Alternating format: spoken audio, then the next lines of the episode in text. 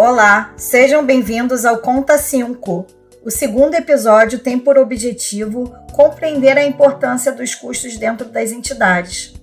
Em tempos de crise financeira e pandêmica, as organizações encontram aumento dos gastos e redução no seu desempenho.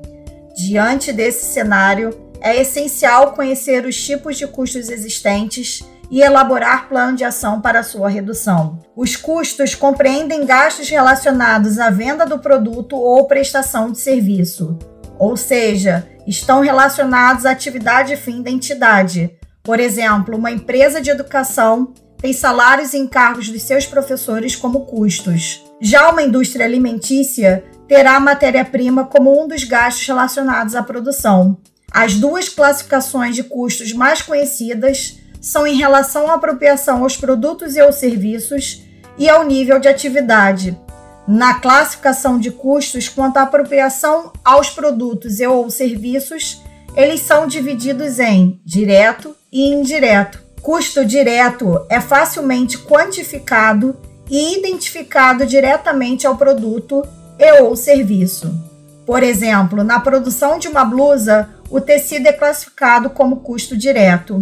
Custo indireto não pode ser identificado no produto e ou serviço, necessitando de adoção de critérios de rateio para sua alocação.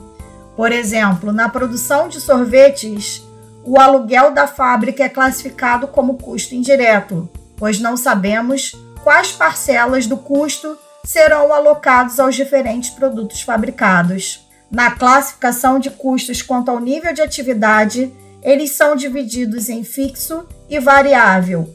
Custo fixo independe da quantidade produzida e ocorrerá independente do nível de atividade. Por exemplo, a depreciação de máquinas e equipamentos em uma indústria siderúrgica independe de ocorrer produção. O gasto existirá, pois há o desgaste natural dos bens ao longo do tempo. Custo variável depende da quantidade produzida ou do serviço prestado. Por exemplo, salários e encargos de headhunters em uma empresa de consultoria em recursos humanos. Quanto mais serviços surgirem, mais mão de obra a empresa precisará. Assim haverá maior contratação de pessoal e gastos com salários. É importante ressaltar que ainda há os custos semivariáveis ou semifixos que apresentam uma parte fixa e outra variável. As contas de luz e água constituem um exemplo desses custos. Até um certo volume de consumo, a entidade paga um valor fixo.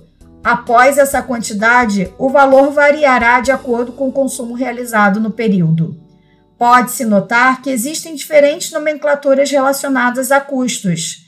Elas ajudam a compreender o seu comportamento em relação ao nível de atividade e à apropriação aos produtos e aos serviços.